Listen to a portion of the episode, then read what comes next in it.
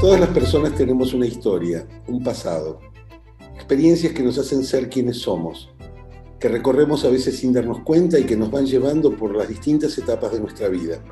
algunos tuvieron claro siempre que querían ser políticos. A otros, en cambio, la vocación les llegó sin buscarla. De esto se trata Somos, un podcast que bucea en lo que nos hizo ser quienes somos, en las decisiones que nos trajeron hasta aquí, en sus azares y en sus resultados. Gracias por acompañarnos. Hoy eh, me toca conversar con una actual diputada nacional, pero que ya tiene unos años en la, en la política, eh, primero como legisladora y, eh, antes en el, antes o después, después le voy a preguntar, en el gobierno de la ciudad, y que de alguna manera me, me enseñó entre todo en los últimos años, cuando se vino muy fuerte el debate por la interrupción del embarazo, que personas que pensamos diferente podemos llevarnos bien y confiar unos en los otros y respetarnos y valorar nuestras diferencias y ponernos de acuerdo en lo que estamos de acuerdo. Así que ahí diría que fue cuando empecé a conocer más y a querer más a, a Victoria Morales Gorleri, que es con quien hoy vamos a charlar en nuestro podcast. Así que Vicky, bienvenida. Gracias, Pablo, qué linda presentación. no, no, no, eh, eh, lo mereces y, y la, Fue así para mí también, sí, fue una linda experiencia. Total, total, total, porque creo que nos puso a prueba y en una prueba que finalmente superamos holgadamente de, de respetarnos todos. La, primera pregunta que tengo para hacerte es ¿de dónde venís? ¿De dónde, dónde naciste? ¿Cómo era tu familia? ¿Qué, qué, Dale. ¿Cómo era tu casa? nací en, Capital Federal, acá en, Buenos Aires, en una familia mamá y papá. Soy gemela del tercer embarazo de mami, o sea, somos cuatro eh, mujeres. Wow. Sí. ¿Barrio? En Las Cañitas. Eh, papi era militar en aquella época, con lo cual vivíamos en distintos lugares. Ocasionalmente, mi familia es de Quilmes, eh, pero ocasionalmente estábamos en, Capital Federal en ese momento. Y después, los primeros años de mi infancia, hasta los siete años, viví en Los Libres, Corrientes porque lo habían destinado a... claro, o sea, apenas nacimos, creo que a los seis meses de haber nacido, eh, mis viejos fueron allá, así que ahí fue mi infancia en, en, un, barrio alejado, fui a escuelita rural, eh, en el límite con, Brasil, ahí en, en Paso de los Libres. Así que todos conocemos Paso de los Libres yendo en auto a Brasil. Claro, tal cual, es obligado. Nosotros hacíamos las compras y veíamos tele en portugués, la única tele que había en, casa, que al principio no teníamos, después ya, viste, que, llegaron y, ya había más acceso y en Brasil podíamos comprar, así que teníamos una tele y era todo en, portugués. y, qué, me imagino que la experiencia de tener una hermana gemela es una experiencia intensa. Digo, por lo menos las, los gemelos, gemelas que he conocido tienen como una conexión muy profunda, muy especial, casi como que se enferma una y la otra se, y, a la otra le duele la, cabeza. sí, nos repasaba eso. Éramos inseparables y somos inseparables, pero hasta los, eh, no sé, ponele hasta los 15 años, yo no me había separado nunca de mi hermana. Eh, y nos pasaba mucho eso de tener, eh, me acuerdo de, una vez a los 6, 7 años un tío nos vino a buscar para llevarnos a pasar unos días a su pueblo. Yo me guincé el tobillo. Entonces no podía ir, tenía que estar en cama y se la llevan a mi hermana. Y no me acuerdo si era drogué, no sé dónde que volver a las 4 de la mañana porque ni ella ni yo, que estábamos a muchos kilómetros de distancia, podíamos dormir ni parar de llorar. Era una cosa. maravilla, es increíble. y bueno, no, tenemos una hermosísima relación. Es, muy fuerte el, tema de, ser gemelo, al menos en, mi caso se dio además tuvimos una infancia eh, difícil, una, una, enfermedad de mami, y entonces la infancia y la adolescencia fue dura. Eso hizo que la unidad entre las hermanas fuera muy, muy fuerte. Así que... ¿Y las gemelas que son mayores son las, o las más chicas? Somos las más chicas. Ah, pero mis viejos son los dos de muy jóvenes. Mami a los 40 años ya de abuela, a los 20 nos tuvo a las 4. Ah, mira. Así que eh, sí, muy seguiditas, las cuatro somos muy seguidas. O sea que e, ese periodo paso de los libres fue hasta qué edad más o menos. Paso de los libres viví hasta los, eh, creo que hasta los siete años. Después fuimos a vivir a Pilar, acá en provincia de Buenos Aires. Todo era campo Pilar, no estaba la autopista, era encima nuestra familia era de Quilmes es de Quilmes, así que... para ir a visitarlos tenían que cruzar... Era imposible, los veíamos en Navidad, ponele. Eh, y, vivíamos así más eh, tipo campo. recién vine a Capital a vivir cuando tenía, es, a ver, 12 años, 10, 12 años. Ok. Eh, y ahí este, ya empezás la, la secundaria. Eh, eh, vengo a una escuela primaria, yo siempre fui a escuela pública toda la vida. venimos acá a escuela primaria y en Las Cañitas, eh, mi viejo de nuevo vuelve a Las Cañitas. Que era un barrio, bueno, no sé si lo sigue siendo, toda la zona, digamos, de, Luis María Campos, por lo militar, hacia el lado de Libertador, era lo que se llamaba el barrio militar en una época, porque ha habido viviendas construidas para distintos... Ahí vivía y viví cuando nací. Edificios. Son unos edificios tipo monobloc y ahí hay una escuela pública que es muy linda, el, Armenio Argentina se llama. Así que ahí hice hasta séptimo grado y después en la secundaria fui al Normal 6 en Palermo. Ah, mira. Así que toda una... una, una... Y, y, ahí leí que yo no lo sabía, que estudiaste el profesorado de educación especial.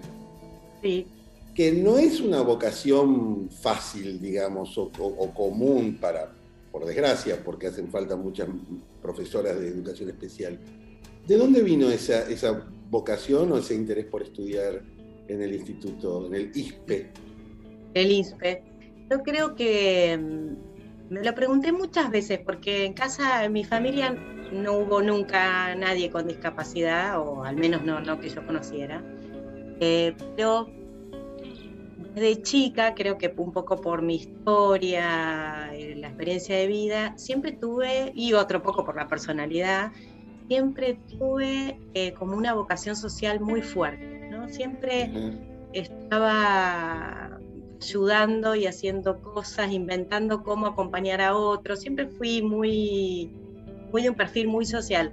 Y cuando me tocó la hora de elegir la carrera, eh, mi familia es una familia de tradición docente. Mi abuelo, mis bisabuelas, eh, toda la historia de la familia Morales Gorleri es de Corazón de Tiza. Hay una nota muy linda de Quilmes, del Nacional de Quilmes, que habla de los Gorleri Corazón de Tiza, ¿no? que es eh, todos los, los, los, familiares que hemos elegido la docencia como carrera. Así que mi viejo, de hecho, cuando se retira hace muchísimos años del ejército, él se dedica a la docencia, les doctora en historia, es escritor, poeta. Mi abuelo también, profesor de, Bellas Artes, poeta. Eh, mi familia es como una familia muy bohemia y muy dedicada a la educación. Y había, por lo tanto, libros en casa, seguro. A morir morir, no, no, en mi casa son todos adictos a, los libros. No yo, no tanto, no, no, no sé si eh, por, por, haberme revelado en ese sentido, no tengo idea por qué.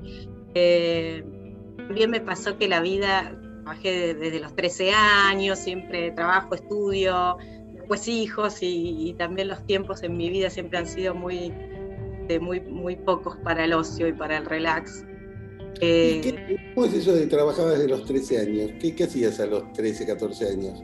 Era niñera, cuidaba niños eh, para poder ayudar en casa y, después, después de eso, vendedora en comercios. Eh, Qué genial. El típico empleo de McDonald's, trabajé también ahí. como, no sé, sí, siempre trabajé así. Mientras estudié, trabajé de niñera. salía de la escuela y cuidaba a, una nena todas las tardes. los fines de semana, los vecinos me contrataban. Eh, después, este, ya más, más, más, grande, empecé a trabajar de vendedora en comercios, eh, hasta que terminé el profesorado. Eh, ok, que el profesorado eran que tres, cuatro... Cuatro años, cuatro años, cuatro años. Sí. Cuatro años. A la secundaria y el profesorado fue así, arreglándome con, con laburitos para, para poder seguir estudiando. Y, el profesorado lo, lo hice de noche. Pero bueno, lo, de la elección de, educación especial fue un poco por esa vocación social y que yo dentro de la educación quería aquellos que más, más olvidados, más necesitados. Y, veía que la población con discapacidad era realmente su universo, así que me metí, me encantó, me apasionó. Y estuviste entonces esos cuatro años en la, en la escuela en el instituto y, cuando salís, con qué te encontras? ¿Todavía viviendo en, la casa de tus padres? Vivía en la casa de mis viejos. Eh, me pasó que en el medio, mi casa no, no, si bien eran católicos y, y, yo soy bautizada y todo, no era una cosa, la religión una cosa muy presente. Pero en estas idas y venidas de mi familia eh, hubo un periodo de un año en que fuimos a vivir a un departamento alquilado en, en pleno centro, en cerca de la 9 de julio y Santa Fe. Y un fin de semana, con mis hermanas salíamos siempre de joda y qué sé yo, y un fin de semana no podíamos salir porque no había bondi, porque no había nada, porque venía el Papa Juan Pablo II de la Argentina, que nosotros no sabíamos ni quién era. Entonces esa noche eh, había una vigilia de jóvenes, dijimos, bueno, no podemos salir, vamos a conocer pibes a la 9 de julio. Esa fue la cosa. a la vigilia. A la vigilia. Y ahí me enganché mucho, tuve así como una cosa de, de, acercamiento a mi, fe católica y después de, eso empecé a participar en la vida de la iglesia, parroquia, grupo misionero entonces, cuando termino el profesorado, yo ya estaba siendo misionera en la iglesia ah. y un cura que me, conocía de ahí lo nombran vicario de educación del arzobispo de Buenos Aires. Y entonces él me convoca, apenas me recibo, creo que incluso un poquito antes de recibirme, me convoca a trabajar con él en el arzobispo de Buenos Aires. Así que mi paso por la, en realidad fue muy fugaz, tuve una escuela en Pompeya de educación especial que estuve un tiempito, pero enseguida ya estuve laburando más con una mirada eh, de todas las escuelas católicas de la claro, Claro. Y, en, y, eso, esa especie de reencuentro con, la fe católica, ¿lo, lo tuvo también tu, hermana gemela o, o ella siguió otro camino? Eh, sí, lo tuvo también. Fue de las dos. En un principio, las dos nos enganchamos mucho. Y aparte coincidía también con esta cosa social que teníamos las dos. Entonces, bueno, era durante seis años, todos los sábados, sábados levantarnos a las seis de la mañana, tomarnos el tren a José C. Paz para ir a misionar al barrio Bucetich. Y, y, pasábamos todo el sábado ahí eh, con la gente de los barrios.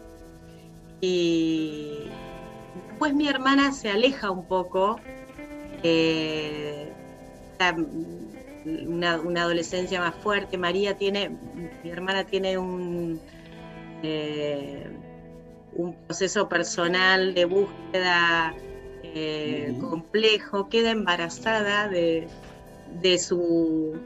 En ese momento éramos las dos fans de Silvio Rodríguez. Oh, sí, claro. Bueno, María... pero yo pasé por ahí también. Bueno, María tiene a su hijo de Silvio Rodríguez, Federico ah. Rodríguez, cuando las dos éramos adolescentes. Entonces, eso también fue como un, sacudón en, la vida. Vivíamos que se cruzado en alguna gira de él por acá? Sí, cuando Silvio viene a Argentina a presentar sus tres discos, eh, Silvio, Rodríguez y Domínguez, que vino en años diferentes, eh, fuimos como fans al hotel a conocerlo y, María empezó a salir con él. A verse y qué sé yo. Y bueno, en, la primera gira queda embarazada de Fede. Pero se lo cuenta recién a la tercera gira de Silvio. Así que, que, ya tenía, tenía un hijo y, y, que él era el papá. Y que él era el papá, si lo él quería ser el papá. Porque también pues, mi hermana tenía esa mirada de, yo decidí tener este hijo y, vos podés decidir ser el padre o no. Claro, claro.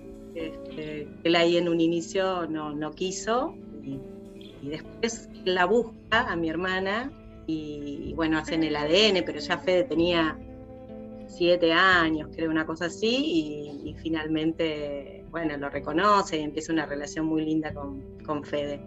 Mirá, qué, qué, qué, qué, historia fuerte, digo, y debe haber sido fuerte para la familia, para tus viejos, tus otras hermanas, este, y conmovedora, porque en el fondo es una historia de amor, no deja de ser. Es una hermosa historia de amor es una hermosa historia de amor de toda la familia, ¿no? De, mi hermana haber decidido tener a Fede y todo lo que implicó en una familia muy compleja la nuestra, entonces también fue difícil enfrentar esa situación. Al principio no contó quién era el padre. Claro, eh, no, no, no, claro, eh, no debe haber sido fácil tampoco, claro. Sí, mis viejos cuando se enteraron, mi viejo lo primero que dijo es qué orgullo, mi nieto es hijo de un un poeta y un soldado. Me parece claro, sí, sí, sí. Este, así que, no, y, tiene una. De hecho, mi viejo escribió varios libros y Silvio le prologó un, libro a mi viejo eh, de, cuentos. Mirá, qué buena, este, qué, qué, qué, maravilla, qué historia maravillosa. No, no, no, no la conocía y me, me, nada, me pone la, la, la piel de gallina por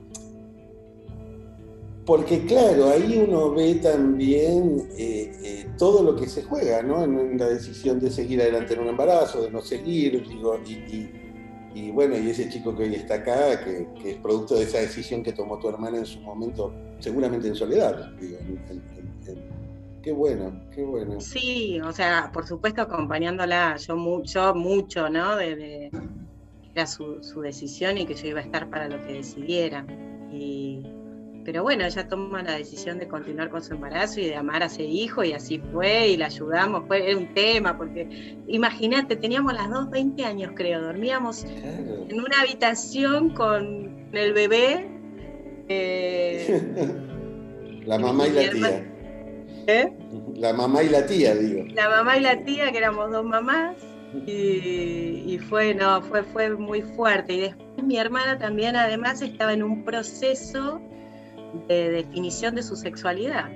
Ah. Y ella, eh, después de varios años de Fede ya más grande, eh, se da cuenta que en realidad esas búsquedas que tenía de ir y venir por la vida chocándose con la realidad era que ella era homosexual. Así que Mari empezó todo un camino de, definir su sexualidad y, bueno, ha tenido distintos, distintas parejas y bueno, nada, todo, todo un, caminito muy fascinante de, para mí de haber podido acompañar a mi hermana en, cosas tan, tan claves ¿no? de su vida. Maravilloso. Y, y contar un poco qué te encontrabas vos, veintipocos, siendo a José Cepaz, al José Cepaz profundo, digo, de lejos de la estación, digamos, en el que eh, ibas a, misionar, que, a ver, yo también me bautizaron, yo tengo una, especie de doble ciudadanía porque soy hijo de madre judía bautizado católico, entonces tengo como el doble pasaporte, digo, y después soy bastante ateo por, por vocación, pero, pero siempre me preguntaba qué hacen las personas que van a misionar. ¿Qué hacías? ¿Tenías veintipocos y, y, ibas a este barrio que quedaba lejísimo? A las 7 de la mañana del sábado arrancando. Sí, eh, para nosotros eh, es compartir la fe ¿no? con nuestros hermanos y con una opción preferencial por los pobres, ¿no? Es lo que nuestra, nuestra iglesia nos, nos nos ha dicho en distintos documentos, pero además es el testimonio vivo de, quien creemos que es Jesús. Y en ese camino lo que uno hace cuando va a misionar es eso, es, qué sé yo, llegábamos a la mañana, te lo pongo en concreto, ¿no? llegábamos a la mañana y íbamos a caminar por el barrio, golpear, golpear la mano, y salía Doña Cata y nos esperaba con unos mates y charlábamos de, cómo estaba, de su realidad, de su familia, con muchos hicimos una amistad hermosísima que, seguimos manteniendo durante los años, con otros, eh, bueno, fueron momentos de acompañarlos en procesos difíciles o lindos, yo, cumpleaños de sus hijos, bautismos. Eh, nada, esa compartir y acompañar la vida y aprender también de la realidad del otro, acompañar el dolor, acompañar las alegrías. Después también pasó que en ese barrio y muchos, muchos eh, kilómetros a la redonda no había un templo, no había una iglesia para ellos. Entonces una familia donó un terreno y de ahí de los mismos vecinos y querían tener el templo, pero no tenían, entonces empezamos a la construcción de esa capilla. ¿Y Era de todos los sábados ir a construir, yo me ponía ahí con el coso Y, levantar paredes. claro. Era por lo general hacíamos a la mañana eso de compartir con las familias y estar y acompañarlos y ayudarlos en lo que, en lo que pudieran, en lo que pudiéramos, eh, aprender mucho de ellos, de sus historias, de sus vidas, y después a la tarde era todos juntos, la gente del barrio y nosotros levantando paredes. Eso llevó varios años porque aparte teníamos que hacer cosas, rifas, eh, distintas cosas para poder juntar guita para la construcción del templo. Me eh, imagino que una experiencia así, cuando volvías el sábado a la noche a tu casa, no era una experiencia cualquiera, digo, uno vuelve cambiado de algún modo o impactado o atravesado por, por, lo que vio, por lo que vivió, por la gente, por las diferencias, por las situaciones de injusticia, por tantas, tantas cosas que nos, pasan al día de hoy cuando eh, nos acercamos a quienes viven este tipo de realidades tan duras. Sí, es así. Y, es, a mí siempre lo que me impactó en aquel momento cuando empecé a, a misionar, también misionaba en el hospital de clínicas, un tiempo también en un hogar de madres solteras. Eh, y, lo que siempre me impactó fue la alegría, ¿no? La, o mejor dicho, la felicidad, eh, más allá del dolor, ¿no? Como, como camino, una, y, además esa vida compartida, ¿no? Esa que, que en la cultura de los más pobres o de los que más sufren está muy presente, esto de sentido de comunidad, de, la crianza compartida de los hijos, de, las dificultades compartidas, de las alegrías compartidas, de, de la propiedad compartida, ¿no? de, la comida compartida, de Totalmente. los compartidos, las casas compartidas. Eso a mí es una, un aprendizaje a fuego que me replanteo constantemente, ¿no? De como, como un camino de vida que, que, que, debemos seguir como sociedad y que tenemos mucho que aprender de ellos. Y después las injusticias, bueno, mucho dolor. Eh, uno ha podido ayudar a mucha gente y a otra no la ha podido ayudar y es, es una impotencia muy grande, las diferencias, eh, las, las, diferencias según el lugar que te tocó nacer, ¿no? Que la única, el único, no hay ningún mérito en eso, es, eh, bueno, el azar, es lo que te tocó y es muy, muy injusto. La verdad es que es muy, muy injusto. después, toda mi vida seguí ese camino. Vos contabas al principio, yo estuve, funcionaria del Ministerio de Desarrollo Social de Nación con Caro Stanley en los últimos cinco años. Ah, ok, entre, la, entre legisladora y, y diputada. Y claro, entre legisladora y diputada estuve a nivel nacional con Caro. La realidad es que Sí, también seguí viendo mucho el territorio, sobre todo trabajé mucho no INEA, toda la zona del impenetrable, eh, chaqueño, salteño, formoseño, y, ahí, y bueno, y, nada, y es mucho más patente la, injusticia, la, falta de acceso a los derechos básicos, el uso de la pobreza. Eh, bueno, es, es doloroso, es una realidad que tenemos que ver, tenemos que vivirla, tocarla, sentirla, olerla, para poder eh, realmente poder transformarla. total. Y, la política en esos años de final de la adolescencia, primeros 20, ¿existía? Digo, ¿se hablaba de política en tu casa? ¿Se hablaba de política entre las hermanas? Digo, más allá de, las, eh, de la actividad misionera que estaban realizando, eh, o que vos estabas realizando en particular, digo, eh, había, ¿qué, años, ¿de qué años estamos hablando esto? ¿90? Sí, sí, 90, 90 y pico. Sí, ponele, no, no, no sé, 90, sí, creo que ponele a partir del 95, una cosa así. Eh, a ver, la, mi viejo es un, tipo, un ser muy, muy particular de, militar, poeta, escritor, eh, peronista. Eh, en mi casa tenía la biblioteca, cuando yo empecé, mira, cuando yo empecé a, ir a la parroquia, Porres, aquella vez, me acuerdo que me vio tan enganchada que me invita a tomar un café y me dice, Vicky, mira, hay un señor que dijo la religión es el opio de los pueblos. Entonces, imagínate la cabeza de mi viejo, ¿no? Si él siendo milico y qué sé yo. Eh, lo que digo es que en mi casa siempre se mamó mucho la, la, mirada crítica de la realidad, ¿no? Sin, sin pararte en un lugar puntual permanentemente, sino ir mirando la realidad de distintas ópticas. La biblioteca de casa era tan diversa eh, y la realidad además de la familia fue tan diversa en cada una de las personas que la componemos eh, y con un amor muy profundo entre, entre los seis, nos amamos mucho. para nosotros es, es, no es que se hablaba de política o se hablaba todo el tiempo de política, pero no, no, no estaba como, bueno, hay que dedicarse a esto, o este partido sí, este no mi casa, mi viejo era justicialista, peronista. Era peronista de, Perón, digamos, de, lo que hoy sería un peronista histórico, digamos. Claro, exacto. Tradicional, digamos, que no les gusta el kirchnerismo. Pero Él dice que, hoy, hoy dice el peronismo es un significante vacío hoy.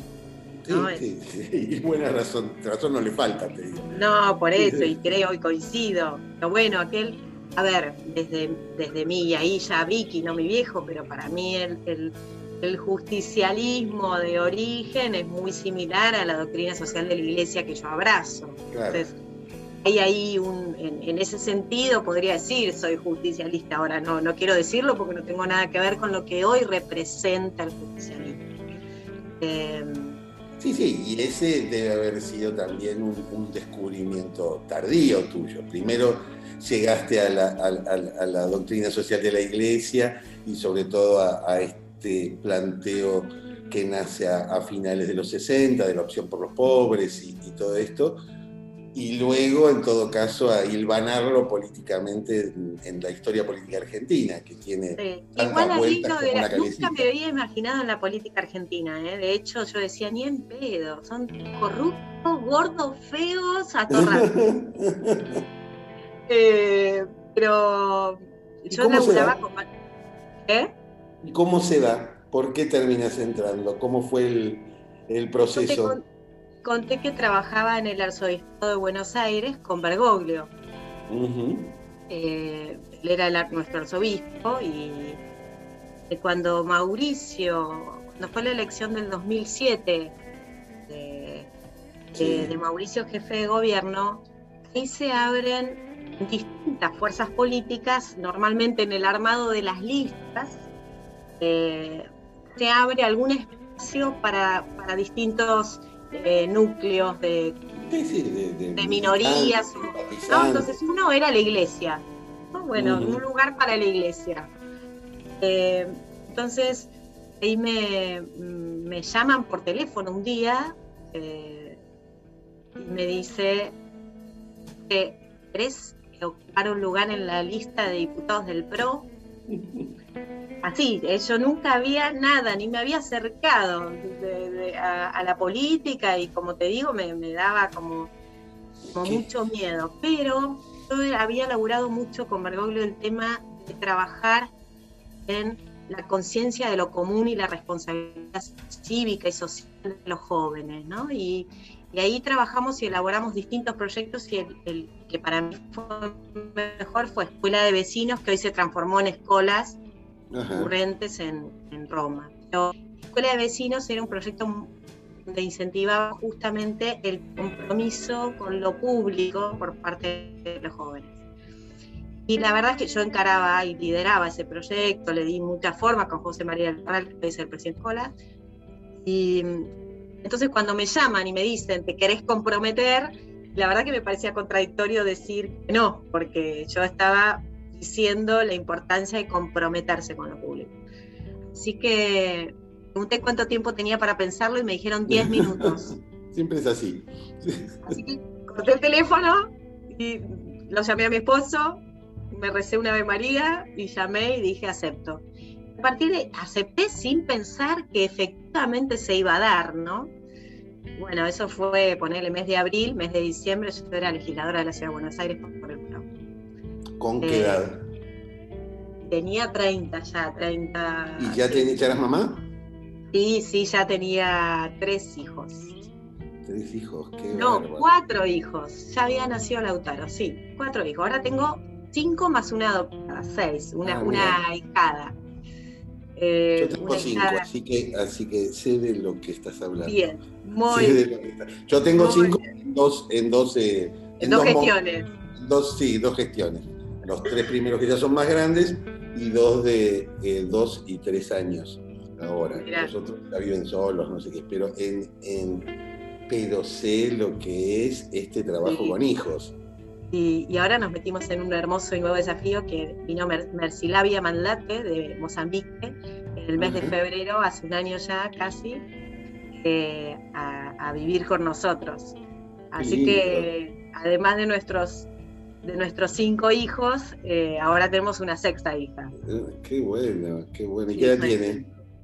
20 años. 20 años. 20 años, sí. A ver, y llegás a la legislatura con eh, tu... O sea, llega una misionera inteligente que estaba trabajando en cómo hacer para que la gente en los barrios, en las comunidades se comprometiera y los jóvenes se comprometieran en la cuestión pública. Y llegás a ese mundo que hasta un ratito antes veías como de corruptos, gordos y feos.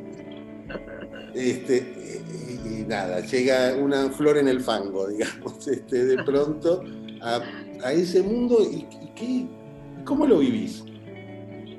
Mira, para mí fue fascinante, fue durísimo. Al principio fue muy duro porque me di cuenta que la cultura política era una cultura completamente diferente a lo que una persona común conoce, digamos, o, está acostumbrado, que hay muchas cosas muy diferentes. Eh, pero tampoco, a ver, también uno prende la luz y los fantasmas se apagan, ¿no? Una vez que entré me di cuenta que había gente maravillosa involucrada en la política y me encontré con compañeros de nuestro espacio político con los que compartía valores profundos, la vocación política como verdadera vocación de servicio.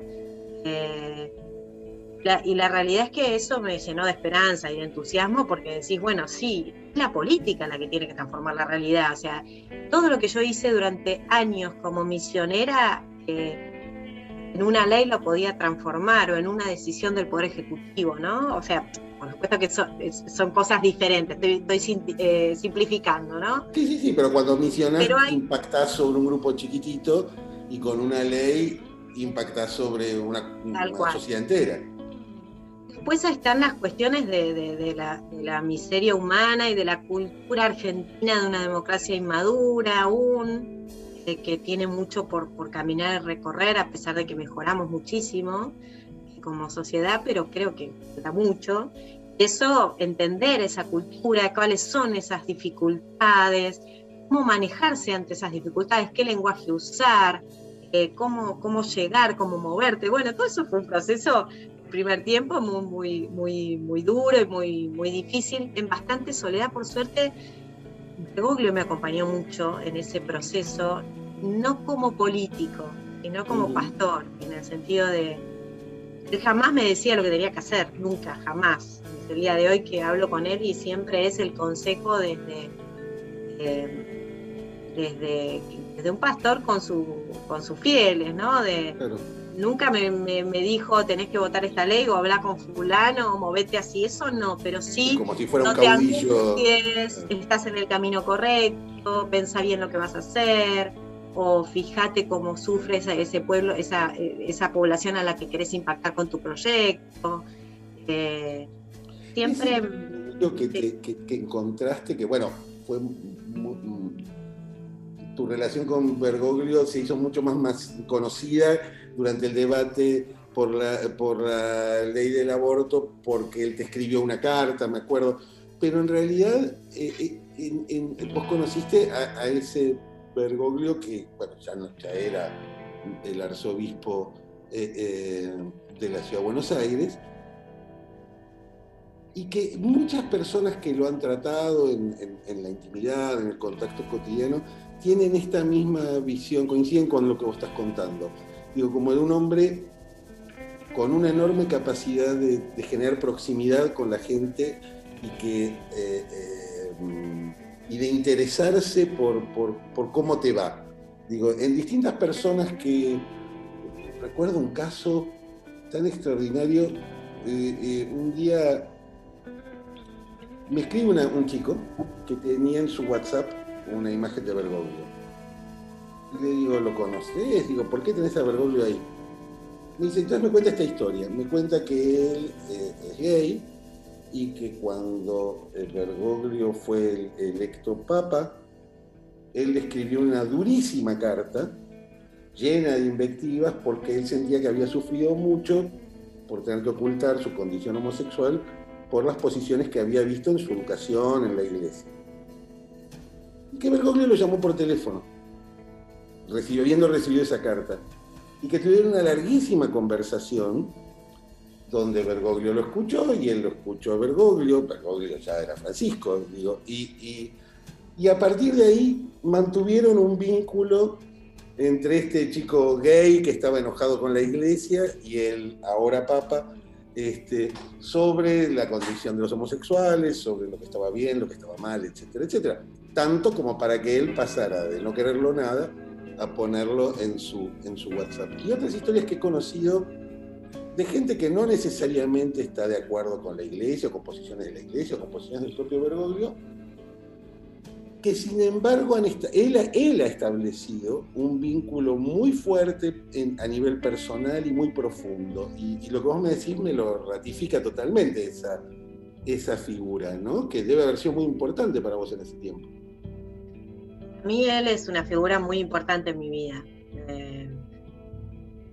y, hoy como, como papa eh, lo sigo mucho, eh, leo mucho sus, encíclicas, sus documentos, sus homilías, ahora que está yendo Irak, creo que son ejemplos para, la humanidad y para una, una creo que como, como líder de la Iglesia Católica le está dando un mensaje a la humanidad muy importante en muchos temas eh, la Laudato Si, eh, bueno, lo que fue aparecida cuando él era relator antes de ser papa. Eh, creo que en Argentina nos lo estamos perdiendo como líder, ¿no? Y creo que digo que en Argentina nos lo estamos perdiendo porque acá hay una interpretación de lo que él dice o hace muy, muy mezquina, ¿no? Yo tengo la, impresión de que nos estamos perdiendo a, Francisco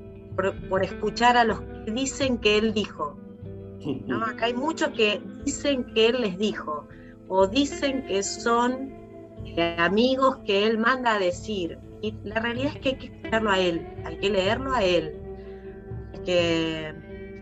y yo ya, claro, yo no soy amiga de Bergoglio, me encantaría, tengo una relación de hace muchísimos años, pero no puedo gozar de esa amistad. Para mí es mi pastor como, como el de cualquier eh, fiel de la iglesia. Tengo la suerte de tener un vínculo y que me responde un mail. Em, pero, la realidad es que creo que, él ¿no? Nos perdemos el mensaje que está dando la humanidad, ¿no? Y más allá de la fe que profeses, porque creo que, sus encíclicas, sus documentos le están hablando a una humanidad que sangra y que necesita sanar. Creo que muchos de los mensajes que él está dando son justamente hacia eso, ¿no? Hacia sanarnos como humanidad.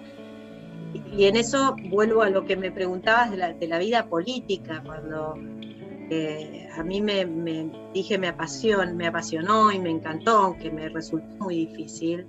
Pero una de las cuestiones que más, más creo que nos faltan como madurez es justamente esto que incluso me dijiste en la presentación, esto de las diferencias no pueden enfrentarnos, no pueden hacernos sordos. Yo creo que tuve la bendición en mi vida de haber tenido una, de haber crecido en una familia que por sus características la diversidad en su seno.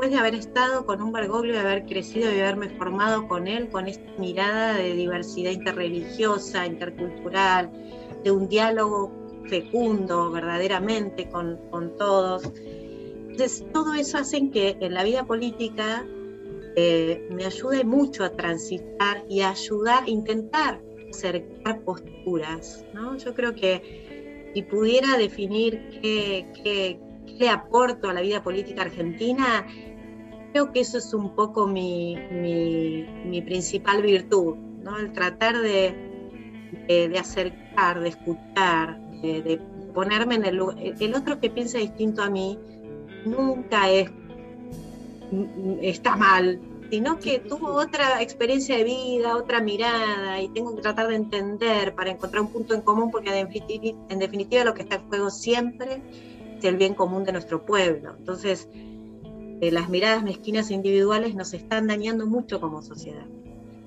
Y, creo que es por ahí, es empezar a descubrir eso, la importancia de encontrarnos. Mira, me pasó una vez cuando era legisladora, al principio todo esto, en esto que de, de que yo no entendía bien la cultura, yo tenía era la presidenta de la Comisión de Educación en la legislatura y una época que eh, la gestión de Mauricio hizo transformaciones muy profundas en el sistema educativo. Y estábamos tras de unas leyes que eran muy complejas, la de, la de juntas de clasificación docentes, bueno, que se metían con intereses muy complicados y fue una época muy difícil.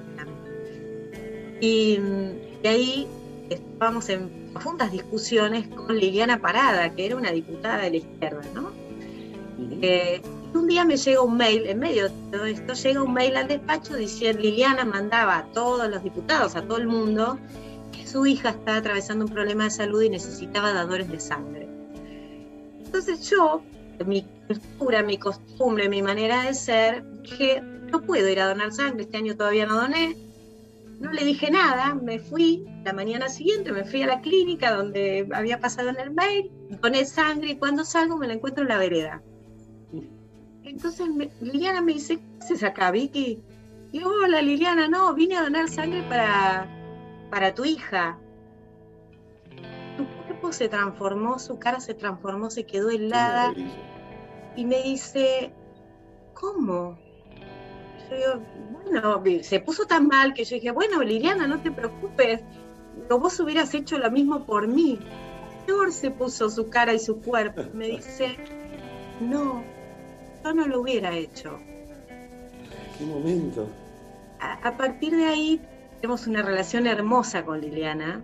Eh, acercamos un montón de posiciones y pudimos consensuar proyectos y a pesar de que ideológicamente estamos en veredas opuestas, pero eso, eso es lo que creo que le falta a nuestra sociedad en general y a la política en particular. El, poder este, humanizarnos, ¿viste? acercarnos. Bueno, el que piensa distinto no es un enemigo, piensa distinto porque hay otra realidad, otra cultura, otra historia, eh, y tenemos que encontrar los puntos en común ahora. El acompañarnos en llevar adelante este país con sus dolores es algo que tenemos que hacer todos, ¿no? Como que hay temas que tenemos que poner entre algodones entre todos y realmente empujar del carro. Me fui por las ramas, Pablo, perdón. No, no, no, pero lo que estás contando es, eh, eh, además de que lo comparto 100%, tiene que ver con, con, con el elemento humano que nos une. Digo, y, eso es anterior a, cualquier diferencia. Entonces, mira, yo había estudiado mucho los, los prejuicios en la política antes de ingresar y, había muchos prejuicios, sobre todo con Macri, con el PRO y todo eso. Y en el mundo de los prejuicios de la política y de las investigaciones que, que pude acceder, el elemento que más contribuye a demoler el prejuicio es el contacto personal, el encuentro personal. Cuando vos podés ponerte en el lugar del otro, como te pasó, y decir, bueno, sí, yo voy a donar sangre, porque siempre voy a donar sangre, y, no me fijo a quién voy a donar sangre, si piensa como yo, a quién vota, o si está de acuerdo con esto o en desacuerdo con lo otro. Ese elemento eh, que tiene que ver con ese vínculo que los griegos llamaban filía, de ser hermanos en algún punto, todos, miembros de una misma comunidad, y que nos constituye a todos, eso lo, está en peligro. Yo lo veo, lo veo en peligro, digo, y lo ve uno en, no solo en la metáfora de la grieta, sino en la, en la gente que no se habla porque piensa diferente, en la gente que se agrede en las redes sociales, en la gente que este, eh, eh, eh, no habla de política o no, habla, o no expone sus ideas por miedo a ser aliado del grupo, porque no piensa como la mayoría. Digo, nos estamos y nos estamos perdiendo una parte importantísima de la experiencia humana, ¿no? De la, este, no, es tan importante, digo, el resultado final, sino sino eso, y, en, lo que, en lo que decís, este, me identifico totalmente, porque me parece que lo, que lo que estaba en juego, creo que eh, eh, cuando te encontrás en el nivel humano, todo lo demás no importa. Todo lo demás pasa en un segundo plano. ¿Entendés? Entonces... No importa, pero pasa un segundo plano, tal cual, pasa un segundo plano. Importa en el sentido de que si nosotros somos quienes tenemos que tomar definiciones sobre el futuro de este país, bueno, qué sé yo, yo tengo la opinión, como vos decías, en la, ley de aborto, ponele que fue algo muy fuerte, de grandes diferencias. Pienso que es por acá y vos pensás que es por allá.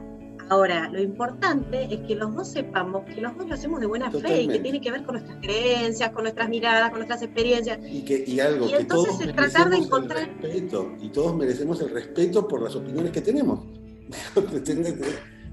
Totalmente. Entonces ahí cuando podés bajar las barreras de la agresión, de la descalificación, podés encontrar puntos en común, es necesario. Yo creo que que, nada, que, que, esa es una gran deuda y que tenemos que involucrarnos mucho en la política, convocar mucho a, la sociedad eh, normal, común, con, valores, con ganas de realmente aportar a nuestro país, involucrarse en la política, porque eh, pero involucrarse desde este lugar, de que la, política no es algo que eh, alguien inventó en Argentina, le puso una receta y vos tenés que hacer eso. No, la política la construimos quienes nos involucramos. Entonces, cuanta más gente se involucre con ganas de tener una política más sana, más humanista, eh, más verdaderamente transparente, sincera, en función del bien común de este pueblo, la vamos a cambiar. Es posible pero necesitamos ese recambio, ¿no? Y, los que estamos adentro a lo mejor somos bisagra ese cambio cultural, ¿no? De Tenemos que, hacer el esfuerzo de ir, de ir este, eh, cambiando. Eso me lo dijo María Eugenia un día, María Eugenia Vidal, que a mí me encantó. Tomando un cafecito con Mario al principio, no sé, ella estaba en desarrollo social todavía de ciudad. Y ella me decía, Vicky, ¿sabes lo que pasa? Que a nosotras nos toca ser bisagra, nos toca ir transformando esta cultura. Y no es fácil. y bueno, pero para, para eso estamos. Muchas veces lo vi a Mauricio yo con, palabras muy parecidas, como el último de los viejos y el primero de los nuevos. Era esa correa de transmisión para que un montón de gente, como vos, como yo y como tantísimos otros, eh, eh, atravesáramos el espejo ¿no? y nos pasáramos al otro lado como Alicia en el País de las Maravillas. ¿Y cómo, y, digo, ¿cómo juntas esta vocación política por los otros, eh, eh, eh, esta, reinvención que hiciste de tu vida como diputada nacional, digo, con cinco chicos y un marido. y una sexta. Digo, este, sí, sí, con seis chicos y un marido. No. Seis chicos y un marido. ¿Cómo organizas ese, ese, despelote? Digo, porque es. Es un despelote. Es un despelote, no voy a engañar a nadie. Me, me, vuelvo loca. A ver, una de las, las cosas que, que, me ayudan mucho, mucho es lo primero que tengo una vocación de madre, me encanta, me fascina acompañar la vida de un ser humano y ver su proceso y ser parte de, de ese acompañamiento y descubrir a cada uno en su individualidad, de sus potenciales, sus dificultades, me fascina, encanta. Cada uno tiene una cosita de uno y al mismo tiempo cosas que no sabes de dónde vienen. Y no sabes de dónde vienen, que son de ellos. Después que tengo una pareja, un marido que es increíble, que tenemos una relación hermosa, que compartimos eh, esa vocación, eh, que es súper presente él también es misionero como yo, católico como yo, y, esto de la política para nosotros es una vocación de los dos. Si bien yo soy la cara visible, pero para nosotros fue un proyecto de familia. Cuando yo hice 10 minutos del llamado telefónico, lo llamé a él y le dije, y, hablamos, y me dijo, esto es seguir misionando, pero en otro lugar, hagámoslo juntos. Qué bueno. Así que bueno, es un proyecto familiar que tiene sus días de quilombo y que nos queremos morir y que no damos abasto y, son las 3 de la mañana y todavía no te pudiste ir a dormir porque no terminaste y a las 5 y media suena el despertador porque el primero empieza su actividad y no parás y, y empieza la fábrica. Difícil, sí. bueno, ya estoy viejita además, ya tengo 48 yo, así que... No, Pero bueno, ves, no podía tener más hijos y adopté una, de, una adolescente. Total. Y, el, Congreso, eh, digo, que la legislatura me da siempre la sensación de algo, aunque no lo sea necesariamente, más acotado la legislatura de la ciudad. De pronto el Congreso Nacional se vuelve una especie de, caldero efervescente. ¿Pudiste establecer diálogo un poco como te pasó con esta eh, eh, legisladora de izquierda, con gente que no piensa como vos, pero que se pudieron encontrar en algún lugar, digamos? Sí. Mira, primero que muchos eh, diputados nacionales fueron legisladores en la ciudad conmigo. Así que algunos ya los conocía, Gaby Cerruti, por ejemplo, que tenemos grandes diferencias ideológicas, pero nos queremos un montón. En la época de ya de, de la legislatura, en, en, esta cosa que yo tengo, bueno, encontramos un punto en común que son las orquídeas. A ella le encantan las orquídeas, a mí también, y eso nos acercó a diálogos fuera del ámbito político. Y, y, bueno, y eso ayuda después en las discusiones a poder tener discusiones más fecundas, ¿no? No dejar de tener discusiones, sino que sean más fecundas. Claro, y que sean eh, desde el respeto. Claro, desde el respeto y de poder escucharte, porque el problema a veces que uno ve que no, ni lo escucho porque está, ni lo escucho porque es pro, ¿no? Desde prejuicios, desde...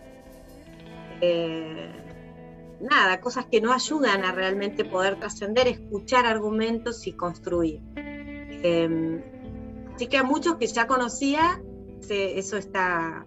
Además me encontré gente maravillosa en otros espacios políticos también. Pues me, pasa, soy la vicepresidenta de la Comisión de Diputados de la Nación, de, Diputados Nacional y eh, la autoridad es del Frente de Todos, que es Blanco Osuna. Así que ella es la presidenta y yo soy la vicepresidenta y bueno, fue un año difícil, en medio de la pandemia, las dos autoridades de educación, una al frente de todos, la otra del PRO, fue muy, muy complejo. Por suerte, enganchamos, las dos somos profesoras de educación especial, así que ese fue mi primer acercamiento, el punto en común. Y la verdad es que algo que yo le planteé a Blanco Zuna, por ejemplo, cuando empezamos con todo esto, fue a mí me duele y me preocupa que nuestros pibes pierdan un año de clases. Y yo sé que a vos también, que sos docente.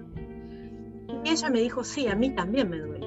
digo, bueno, yo entiendo tus, dificultades porque sos oficialismo y a mí me, me, pasó también en otras épocas. Busquemos cómo a ayudar, las dos teniendo claro el objetivo que son los pibes. buscamos esos puntos en común la verdad es que pudimos sacar tres leyes muy importantes durante este año de pandemia y siendo oposición y, oficialismo. Así que fue un muy buen diálogo con Blanca Osuna, más allá de que tenemos, ella es amiga íntima de Cristina, personaje que a mí me cuesta muchísimo. Nada, tenemos grandes diferencias con Blanca, pero, es que a veces se confunde, ¿no? La idea de, de que llevarse bien, respetarse, eh, dialogar, buscar puntos de contacto, de acuerdo, no significa que, entonces nos abrazamos y estamos de acuerdo en todo y, vamos a todos lados juntos. Y, no, es, es como, es convivir. O sea, convivir es, en una familia pasa eso. Digo, como vos decías en la tuya, la diversidad de opiniones, la diversidad de maneras de ver la vida, de ver la sexualidad, de ver un montón de cosas, pero nos queremos, porque vivimos juntos y entonces convivimos. Digo, una vez me pasó que, yo era, eh, iba en una lista del PRO de no sé qué, del Mercosur, y mi hermana era fiscal, que es súper kirchnerista, era fiscal, en una mesa donde votó un periodista y dijo, pero la hermana es fiscal del kirchnerismo y él es candidato del PRO, de Cambiemos. Y entonces este, ella contestó, bueno, sí, es que nos queremos mucho. Claro, igual. A mí me pasó con mi hermana en la marcha del orgullo gay en la puerta de la catedral y yo de adentro de la catedral con Margoglio. Genial. Increíble. Claro, y la querés a tu hermana. Pero la amo, por supuesto. Y, y bueno, y, discutirás 20 horas sobre si está bien o no eh, eh, una cosa o compartís una idea o no la compartís, pero no implica que no la quieras y no la respetes y que ella no te quiere y no te respete. No, más vale, más vale. Y además que eso es la riqueza, porque también es, eh, yo creo que el paradigma de la tolerancia todavía no lo alcanzamos como sociedad. Y en realidad deberíamos estar en el paradigma de, la riqueza de la diversidad. no de la tolerancia. No de la tolerancia, sino de la riqueza. Y todavía no pasamos de la tolerancia. Es como, bueno, es tan rica la diversidad. A mí con mi hermana tenemos políticamente ella, ella cambió, ya era de izquierda y ahora es pro, ya hace tiempo que es pro. Pero en otras cosas tenemos muchas diferencias. Eh, y a mí me resulta tan rico. Yo, por ejemplo, mi equipo de asesores, cuando fui contratando a los, a los más, más importantes para mí, no quise que fueran del PRO. Y, y, me hice un equipo re crítico. Para mí es bárbaro. Es genial porque no, no, me, no sean obsecuentes, que me, que me interpelen. Necesito que la vida me interpele si estoy en la política argentina. Necesito que me digan, me interpelen lo que pienso para poder realmente, bueno, sacar las mejores conclusiones. Porque en definitiva no se trata de con qué estoy cómoda yo en mis pensamientos. Se trata de cómo resolvemos esta Argentina tan dolorosa. Y, y, ahí es donde... No ser tercos. Vos sabés que una definición que a mí me gusta mucho del prejuicio es que es una emoción terca sobre algo que se conoce mal. Entonces, es una emoción y es muy terca. Digo, eh, eh, así como tu hermana, digo, cambió de posición o de punto de vista, digo, cambiar de posición o de punto de vista porque alguien te hace ver que las cosas a lo mejor no eran como vos creías, o porque leíste y eso profundizó y puso en cuestión tus ideas, o porque te dabas cuenta que tenías prejuicios y que en realidad la realidad era de otra manera de como vos la imaginabas, es un enorme valor. Yo siento que es uno de los valores además más positivos que tiene nuestra fuerza, que es esta diversidad de donde siempre estamos escuchando a alguien que piensa más o menos igual, pero también más o menos diferente. y eso enriquece, creo, nos hace un poquito mejor. Sí, sí, en nuestra fuerza política eso es muy difícil también. Yo creo que es lo valioso, ¿no? De, vos me preguntabas de la Cámara de Diputados, eh, convivir, eh, ser tantos diputados de nuestra, nuestro interbloque, ¿no? De, las tres fuerzas políticas, el radicalismo, la coalición cívica, el PRO, eh, todos tan diversos en muchas cosas, y, obligarnos. Somos una familia ensamblada, digo. Somos como claro, una, familia ensamblada que tiene que... Papá, mamá, que se juntaron, que tienen hijos de otro matrimonio y que después este, eh, adoptaron a uno de África. Somos un poco eso. Somos un poco eso. Te voy a hacer la última. Y cuando, cuando miras para atrás y, ves el, viaje este que arranca bueno, de muy chiquita y después pasó en los libres y siguiendo los destinos a los que lo llevaban a tu viejo en su profesión de militar, creciendo con tu gemela, creciendo con tus hermanas, el colegio público, y ahora sos diputada y sos contra joven, o sea que todavía ya tenés una carrera política por delante. ¿Qué sentís? ¿Qué, emociones te genera eso?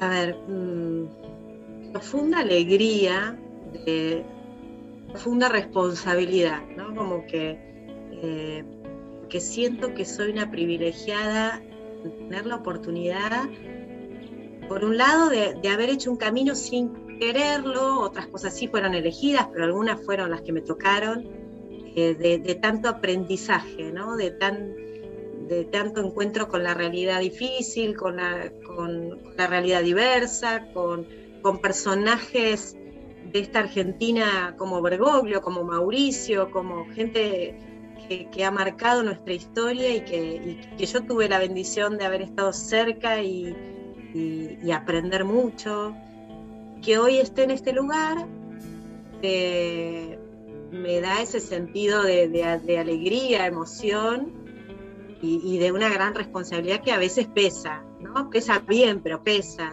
bueno, eh, te digo, tengo, una, un ejercicio que hago eh, a la noche, es me tengo que mirar al espejo y reconocerme. Reconocer a esa que en el 2007. Eh, entonces me pregunto, bueno, si sigo siendo la misma, si sigo teniendo el mismo objetivo, si lo que hice va en esa línea, si no, si me estoy mareando, si me estoy perdiendo, si necesito ayuda. Qué fácil a la mañana marearse, ¿no? Qué fácil. ¿Qué? fácil que es, muy fácil perderse, es muy fácil marearse. Te cuento una chiquita con un, diputado del frente de todos, no, no voy a decir quién, porque fue en la intimidad de amistad, pero que, que a veces comíamos juntos. Y me acuerdo un día que él estaba por terminar mandato y le digo, ¿y, cómo estás? Y me dice, me, va a costar mucho. ¿Y, ¿Y, por qué? Miró sus cuatro celulares que tenía sobre la mesa y dice, porque no sé qué voy a hacer cuando esto no suene. Y yo lo, lo quería mucho, le, dije, la verdad es que, ojo, no está ahí la vida, no están los celulares, no, está lo que le puedes aportar al pueblo en esos celulares. ¿no? Pero creo que en un punto se perdió, ¿no? Que es fácil, es fácil con el poder, con el me llama el presidente y resuelvo esto, lo otro, ¿no? Como nada, somos uno más de este pueblo que no somos más que eso, no tenemos más privilegios, no tenemos más, pero con una gran responsabilidad que nosotros elegimos asumir. Esa responsabilidad nos tiene que poner en marcha todos los días para intentar cambiar la realidad de nuestro pueblo que sufre. Ese es nuestro camino. No somos mejores, no somos más, no va a ser eterno. Mañana voy a volver a ser vendedora eh, de ropa o niñera. ¿Quién sabe? Hoy me toca esto, lo elegí lo vivo con muchísima responsabilidad, pero cuando los humos se te vuelan, eh, es fácil perderse en ese objetivo. Eh, y, por eso todos los días me lo pregunto. ¿Te acordás de alguno de los locales? Sí, seguro que te acordás, donde trabajaste de vendedora. En Jagmur, después Legacy muchos años. cuando fueron abriendo los distintos shoppings, yo iba, iba eh, abriendo los locales de, de Legacy. Así que ahí es donde más años estuve. ¿Te reencontraste con alguien que te reconoció de aquella época? ¿Alguna vez? Que te dijo, yo no te vi, vos no vendías ropa.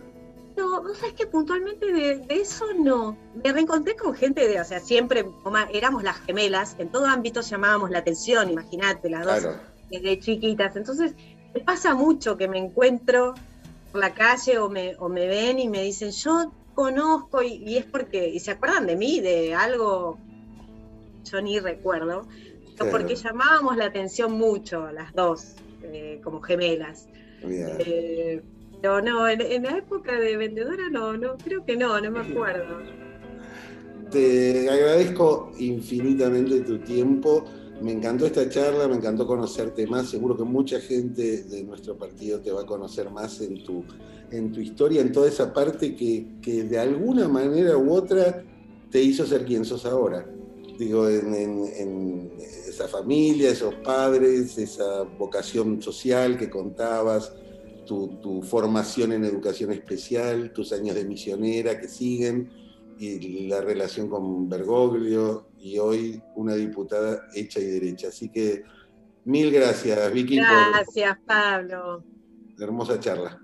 Gracias por este espacio, me encantó. Muy lindo. Dale, nos vemos. Que estés muy bien. Chau. De esto se trata Somos, un podcast que bucea en lo que nos hizo ser quienes somos, en las decisiones que nos trajeron hasta aquí, en sus azares y en sus resultados. Nos seguimos escuchando en el próximo capítulo. Gracias por acompañarnos.